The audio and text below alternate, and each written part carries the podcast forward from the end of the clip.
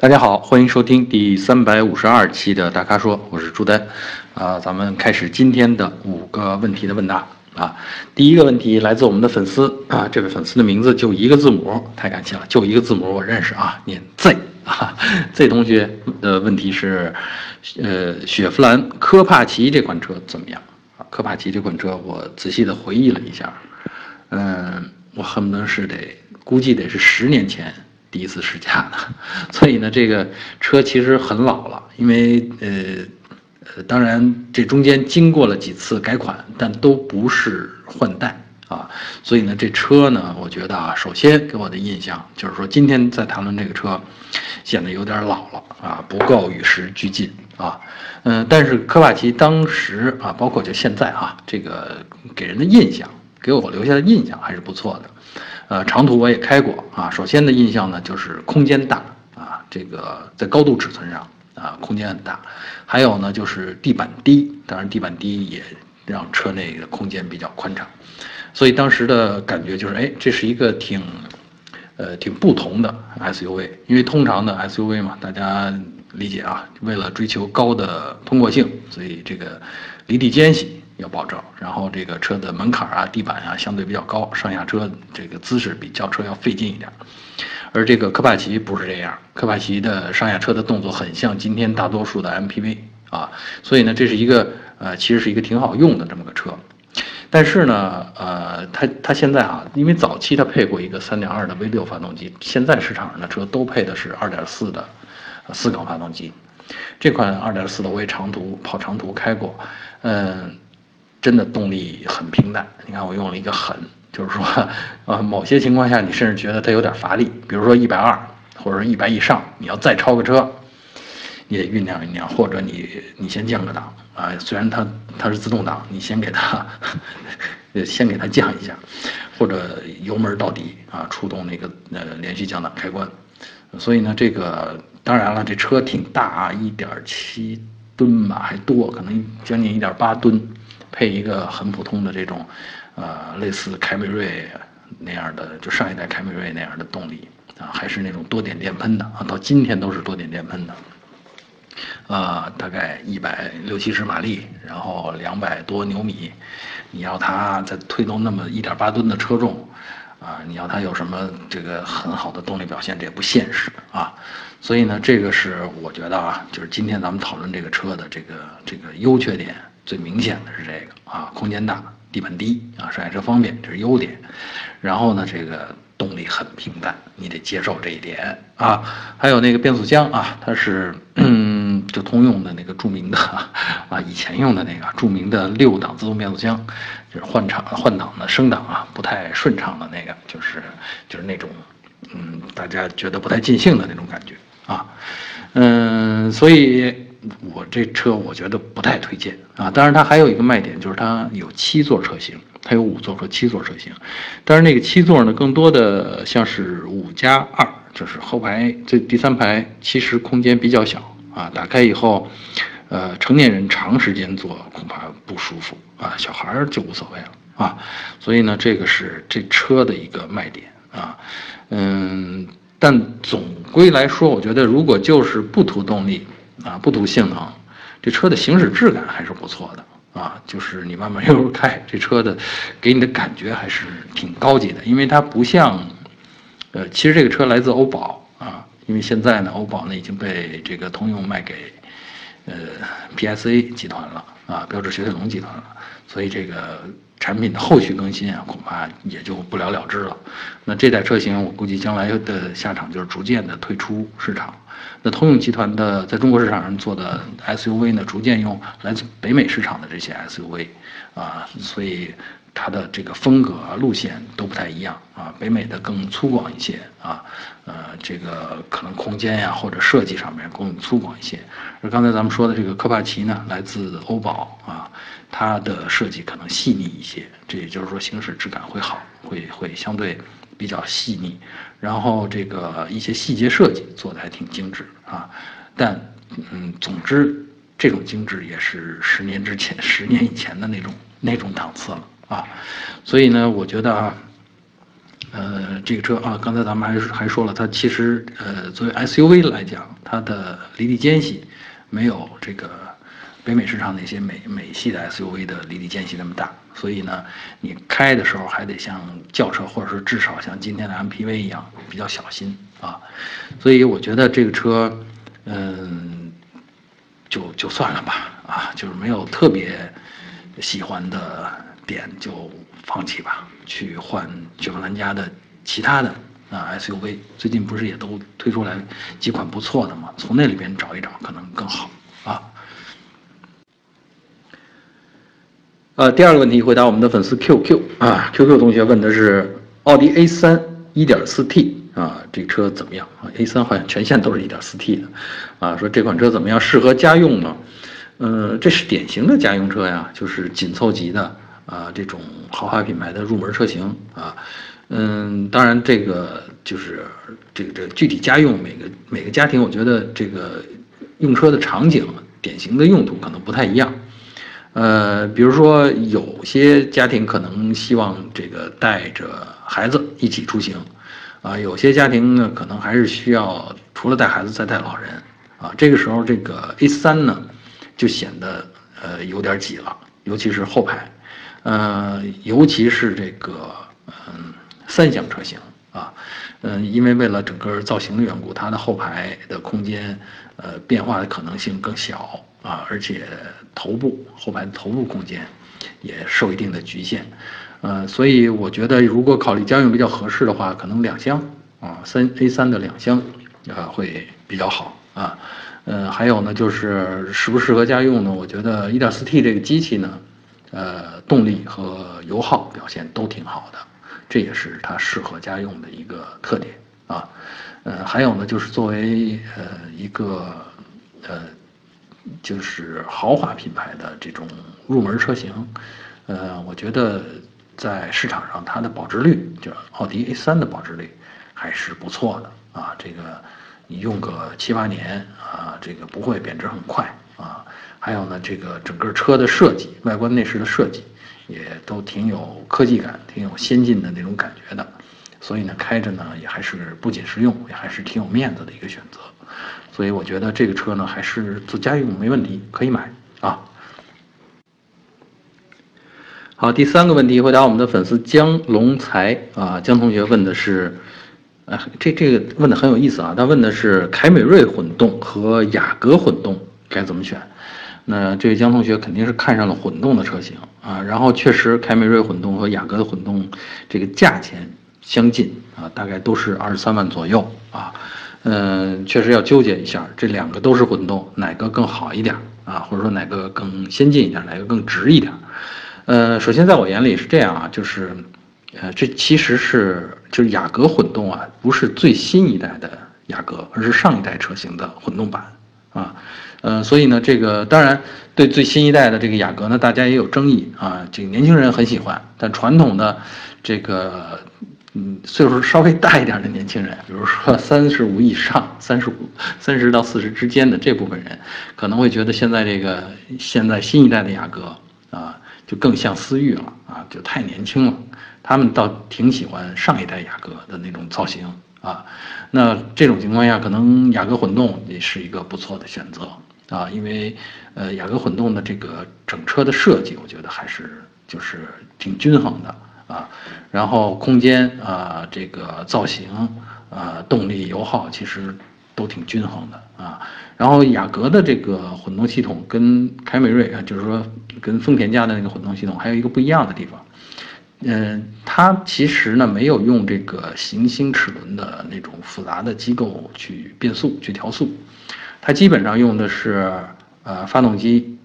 电动机，然后中间加一个多片式离合器，湿式的多片式离合器，负责动力的切换。跑高速的时候，主要用发动机的转速和功率，然后在低速的时候，呃，用的是电机带动，而电机的电来自发动机发出来的，啊，这是一种很区别于，就是也是一个挺有意思的设计，是区别于凯美瑞的。区别于丰田家的那个混动系统，具体开起来效果怎么样呢？我开过，呃，效果其实你完全感觉不到切换的动作，啊，这挺神奇的。而且呢，这个呃跑高速的时候的这个本田的那种发动机的声音啊，随着车速的变化的那种发动机的声浪，还是挺有激情的啊，就是很像就是咱们传统的汽油车的这种感觉啊，因为那时候呢 就是个汽油车嘛，对吧？然后在低速的时候，它起步很快，因为电机的扭矩很大啊。然后呢，这个低速好像我印象当中时速到六十，呃。之间这个全都是电机为主的驱动，然后时速好像超过一百还是一百二，就直接就切换成这个，呃，就是发动机的驱动，然后这个感觉其实呃挺不错的，呃，但是呢，相比丰田家的系统呢，就是它在跑高速的时候的这个后劲儿没那么大，就是你要再超车的时候，啊，可能因为这个时候呢，它的电机不是起助力作用的。它完全靠它的气门生成控制、气门正时的变化来提供比较高的这个动力输出，啊，所以呢，这个中途再加速的能力呢就不如啊，就至少动力感觉上就不像这个凯美瑞，啊，那么那那个那个那么充足啊，所以如果跑高速多的话，那你适当的考虑这两个。另外还有一个特点啊，就是呃跑高速的话，它的油耗好像比凯美瑞的要略低。如果你一直是一百以上的这种高速跑的话，啊，雅阁的油耗比凯美瑞略低啊。当然，你看你是看重动力还是看重油耗啊？嗯，还有，其实我想说的是什么呢？就是咱们说了这么半天雅阁，其实我想最想推荐的还是凯美瑞的混动。为什么？这是最新一代的车型，啊，这一代的凯美瑞换上了 TNGA 架构，就是更强调操控感、更强调稳定感的这种。整个的底盘的系统设计，啊，还有呢，就是车内车内的设计呢，也更怎么说呢？更信息化，啊，主动安全措施也多了，啊，配置啊，就是你花同样的钱，你在凯美瑞上能够买到，比如说抬头显示，这是雅阁没有的。车道保持，这是雅阁没有的。然后呢，这个像主动的巡航、自适应巡航，这也是雅阁没有的。我指的是花同样的钱啊，如果花不同的钱，可能在雅阁这边也能提供了。所以相比之下，我觉得这两个车，选凯美瑞混动更划算，啊，或者说更值啊，更值得一些。呃，另外呢，我觉得这。这个这个外观的感觉上，我还是觉得凯美瑞看上去似乎比上一代的那个雅阁更前卫一些啊，更帅气一些啊，所以这也是一个理由，好吧？呃，第四个问题回答我们的粉丝西周啊，西周是东西的西，啊，这个亚洲欧洲的洲啊，西周同学问的是名爵六的哪一个车款性价比比较高？啊，这个具体问哪一个车款？这个，呃，其实其实是在比比这个叫配置价格比了啊。这个呢，我以前一直有个观点，我说这个看每个人的需要，真的是因人而异啊。因为还有呢，就是真的去看每个人的预算啊。如果预算充足的话，你去挑一些自己喜欢的配置，这没问题。如果预算不足的话，不是那么充足的话，那你必保的是哪些？其实每个人的这个侧重点也不一样。啊，好在这个车不贵。我看了看，我们如果选这个自动挡啊，就是它的这个双双离合器的这个变速箱这个版本，呃，价格大概在十万到十三万之间啊，大概有这么五六种啊，也不少了。呃，具体的配置呢，这个就我就不一一的在这儿给大家细数了啊。我说说我看中的这个几项配置啊，嗯。比如自动大灯，我觉得挺重要的。呃，好像在这个名爵六上面呢，除了自动大灯之外呢，这还有一个叫叫辅助弯道辅助灯，就是说在它其实设计在大灯附近，啊，然后呢，这个方向盘呃转动幅度超过一定的角度的时候，就是说你拐弯的时候啊，它弯道内侧的那个辅助灯会亮起来，会帮助你照亮这个你你你看不到的那侧啊。所以呢，这个是，呃，挺重要的一个配置。我觉得自动大灯，首先呢，在这个天变暗的时候，它自动点亮，啊，或者驶入一些桥洞啊、隧道啊什么的，它自动点亮。一方面给你照明，一方面它也给对向来的那些车提供一个安全提示啊。在你没来得及或者你忘了去开灯的时候啊，它自动的把灯打开，这是一个很重要的一个安全保障啊，所以我比较看重的自动大灯。另外呢，我觉得这个 LED 灯啊，就在今天呢，大家可以市场上见到卤素灯、氙气灯，然后 LED 灯。当然，LED 灯呢是光色最好，然后最省电的，然后稳定性也最好啊，寿命也相对比较长的。所以，如果原厂出来就带 LED 灯的话啊，这个是一个挺值得拥有的配置啊。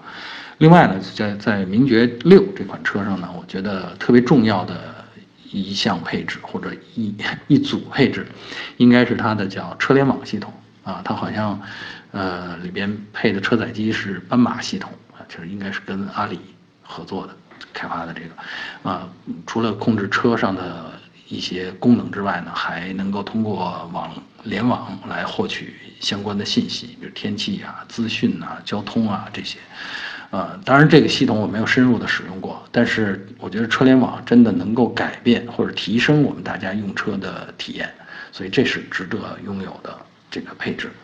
然后我看了看，在名爵六里边。有自动大灯的啊，和有这个车联网的，基本上我相中的是这个叫尊享互联版啊，大概十三万左右，这属于高配或者次高配了啊。所以呢，这个车型呢，我觉得嗯，算是在我眼里性价比比较高的啊。当然，我我我以前说过，一向推荐这个自动挡啊，毕竟从安全方面、从便利方面，它要比手动挡就要来的舒服啊。最后一个问题啊，来自我们的粉丝吉米，嗯，吉米同学这个问题非常有意思哈，他是这么说的，呃，他说他最近深入研究了高尔夫嘉旅这款车啊，一汽大众的啊，他说因为研究的太深入，竟然觉得其他车都不如嘉旅啊，无法自拔，这属于看到眼里拔不出来了啊，那他现在对我的要求呢，就是说能不能说说嘉旅的不足啊，或者推荐相同档次的车。啊，然后呢，好让他从这种深入的研究当中解脱出来。你看这问题有意思吧？啊，已经沉迷在这个高尔夫嘉旅里边了。嗯，其实我呢也是花了过比较长的时间去分析呃这款车，因为首先大众在中国市场上是一个很重要的品牌，所以它的车系布局啊，它对市场的这个呃认知和对市场的这个呃策略，这个很值得。呃，至少值得我来仔细研究。第二呢，就是嘉旅这个车很有意思，因为我觉得它同时跨了几个界啊。首先是这个呃 SUV 跟这个两厢轿车的这个界，因为它的坐姿比较高啊，车的这个整体的高度也比较高。另外呢，它跨了这个 SUV 跟 MPV 的这个界啊，就是它提供的是比途安。稍微小一点的空间，但是比两厢轿车大得多的空间，所以在这个使用起来的这个功能性上面，要高出一大截儿。那很多人其实是冲这个去买的啊，买个 MPV 嘛就觉得大不好停啊，然后这个买个 SUV 呢又觉得这个我其实平时并不需要 跑烂路，所以太高的离地间隙、上下车的不方便其实是一个缺点，而买一个。两厢轿车呢，呃，可能大多数情况下够，但是偶尔要坐多人或者要装东西的时候，哎，你发现它其实又有局限啊。还有两厢轿车确实坐姿比较低，你开过了 MPV 之后，你再回到两厢轿车上去，你就觉得低人一等的那种感觉，啊，所以呢，这是我觉得这是嘉旅这种呃跨界多重跨界的一个特点。然后我又仔细去研究了它的这个配置。还有它具体的这个空间和功能性的分配，发现它细节上确实，你比如说储物空间上面做的已经呃非常非常的用心了，很多地方哎都是这个见缝插针的，给你合理的安排了一些呃储物空间，呃，另外呢，这个后排的这个坐姿变化啊，无论是座椅的前后可调，还是靠背的角度可变啊，呃，还有头顶的这个空间，包括视野。因为它有全景天窗，就是它的这个整体的这个乘车感受啊，会比一般的这个两厢轿车提升很多啊。而上下车的这个便利性、空间感，啊，上下车至少上下车的便利性是超越了一般的 SUV 的啊。所以呢，也这也真不怪我们这位吉米同学，这个 看到眼里拔不出来了啊。其实我也有类似，我也曾经有类似的感觉啊。那为了帮他拔出来啊，为了帮他解脱，那就咱们鸡蛋里头挑骨头，说点儿这个缺点呗啊。首先呢，我觉得这个车呢，因为呃车身呃高度啊，还有车内空间的这个布局，它比两厢的这个高尔夫车身要重大概一百公斤左右啊，而且呢，相对的重心会高一点。这带来了什么呢？就是操控上面，操控的这个敏捷性上面。操控表现上面不如高尔夫啊，高尔夫是一个其实是以呃紧凑级呃两厢车里边一个标杆之作啊，很多车在对比操控性的时候都拿高尔夫来作为标杆，能超越它的其实并不多啊。当然你要说花好几倍的钱那是可以的啊，但是在价位相近的情况下，你能超越它的并不多啊。所以呢，这个呃嘉旅比高尔夫的操控性要略差。啊，没有操控性，没有高尔夫那么好，这是一个缺点啊。嗯，第二呢，这个，嗯，这个这个，我觉得啊，其他的，呃可能就得比这个，比如说，呃，全系都没提供 LED 大灯啊。其实这个价位上，你可以，你完全可以提供啊，至少你可以提供选装吧，对吧？但是嘉旅呢，在顶配车型上也不过就提供了氙气大灯。啊，而不是 LED 大灯。氙气大灯相比 LED 大灯呢，虽然色温差不多，但是它的点亮过程，啊，达到它稳定亮度的过程，呃，要长，要花几秒甚至十几秒的时间。啊，那跟自动大灯这项功能配起来呢，就是有时候你经经过一个比较短的立交桥或者比较短的一个隧道，啊，这个还没达到稳定亮度呢，嗯，这有有。灯又该灭了啊，所以这个是氙灯跟 LED 灯的这个区别啊。那全系，呃，嘉旅都不提供这个 LED 大灯啊。呃，还有啊，就是咱们值得或者叫经常吐槽的一点啊，就是这个七档的 DSG 变速箱啊，双离合变速箱啊。嗯，怎么说呢？它其实使用起来，呃，这个你只要车走起来。啊，二档换三档，三档换四档，换到七档，这都问题不大。关键的问题是在起步的时候啊，这个换到一档进档，这个过程不像咱们在传统的 AT 变速箱，就液力耦合器的那种变速箱上的感觉。你松刹车啊，它就有扭矩了，车就开始往前慢慢的往前动了。啊，这个 DSG 的变速箱一定是你松了刹车以后，它不知道你要干什么啊，你得踩油门啊。轻踩或者重踩，这个因人而异或者因车而异了。踩油门，它才知道哦，你是要走，然后它去结合离合器。所以这个动作，你想松刹车，脚再去踩油门，然后再试探我踩多少，等它这个车速反馈回来啊，踩多少，踩深了还是踩浅了？这个过程对于很多驾驶者来说啊，至少没有习惯这个双离合变速箱的这些驾驶者来说，它就是一个不能说是挑战吧，至少是个不适应。啊，这个也是大家对这个 DSG 变速箱，对整个双离合这个技术，呃，抱怨最多的一点，就是它好像不自然，啊，所以这个呢，就是，呃，我觉得算是个缺点吧，因为咱们要鸡蛋里挑骨头嘛，这算是个缺点啊，呃，所以，但是挑来挑去，基本上也就我想得起来的，也就是这些了啊，所以你要让我推荐同档次的其他的车，我觉得。还真是不太好推荐啊，所以这个吉米同学，这个啊，你看看差不多就买了吧啊。如果真的找不到其他更好的车型了，再加上现在的这个优惠力度也挺大的，至少买了我觉得也不会亏，好吧？好，以上呢就是本期大咖说的全部问题啊，欢迎大家继续在我们的微信公众号后边提问啊。如果您想了解更多的汽车资讯还有导购信息，那就持续关注我们的公众号还有车评网啊。我们下期节目再见。